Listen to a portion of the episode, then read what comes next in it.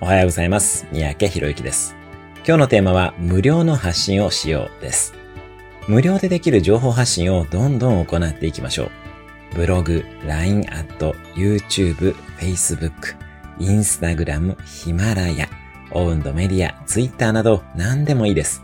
自分から発信し貢献していくと様々な縁が広がっていきます。最初はこんな自分でいいんだろうか。